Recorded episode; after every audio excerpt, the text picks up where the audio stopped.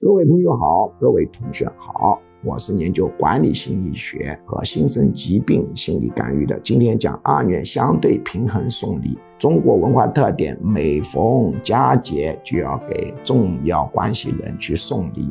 怎么个送法效果更好？这就需要二元相对平衡，一边送礼一边收礼。比如你对王总去中秋节送月饼，说。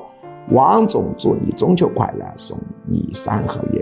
一看他家里月饼很多，你就说哇，你家里月饼这么多，或者月饼票这么多，我们单位正需要大量的月饼。你这些月饼七折卖给我，王总会更加心花怒放。送礼表达尊敬，收礼帮他解除烦恼。